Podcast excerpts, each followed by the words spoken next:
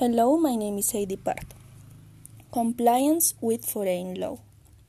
An U.S. company must know any foreign law before exporting or agreeing to a sale with a client in a foreign country to avoid problems when marketing the products, when it's exporting or when it's trying to import it.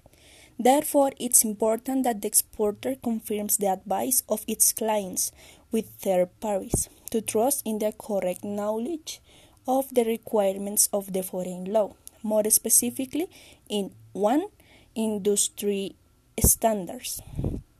It is necessary to identify the standards related to the standards of industries that are promulgated as standards or that require compliance to be able to sell successfully there. With this, it's possible to know if the product must be modified before it's ma manufactured or exported, or if the importer take care, takes care of this.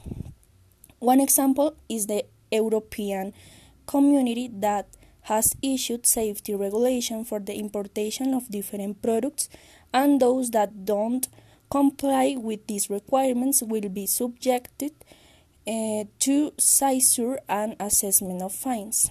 Therefore, you must always hire an authorized certification company to carry out uh, a correct conformity assessment. 2. Foreign customs law. Countries of export destination can have absolute quotas on the amount of products that can be imported, thus pro prohibiting products that exceeded the quota. It is also important to identify the amount of customs duties that will be assessed on the product, determina, determining the tariff classification to know if product sales will be successful in that country and to assess whether a distributor uh, will be able to obtain a profit by reselling at the price of the product. Current market in that country. It is also important to bear in mind that many countries have severe sanctions for import violations. Therefore, it's necessary to comply with the uh, requirements. In addition, when there is any doubt about the correct classification or valuation of the merchandise, the type of right, or the existence of assistance, the importer must request an administrative resolution from the Foreign Customs Agency. 3. Government contracting.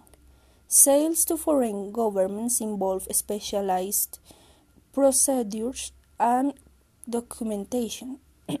On some occasions, competitive public tenders and compliance with invitations to tender and procurement regulations, the supply of offer bonds, performance bonds, guarantees, uh, standby uh, letters of credit, and numerous certifications.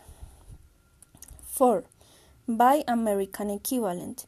Foreign government agencies enact regulations that are designed to give preferential treatment to products supplied by manufacturers in their own country. 5. Exchange controls and import license. Many nations of the world have exchange control systems designed to limit the amount of their currency that can be used to buy foreign products.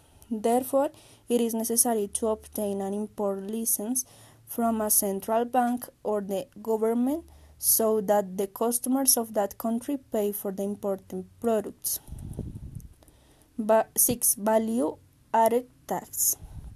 Many countries impose, impose a value added tax on the production and distribution stage, which are applied to imported goods, so that the importer, in addition to paying customs duties, must pay a value added tax, usually on the customs value plus rights. 7. Specialized laws. Foreign countries often enact specialized laws that prohibit the importation of certain products, except in compliance with those laws. Thank you very much. Bye.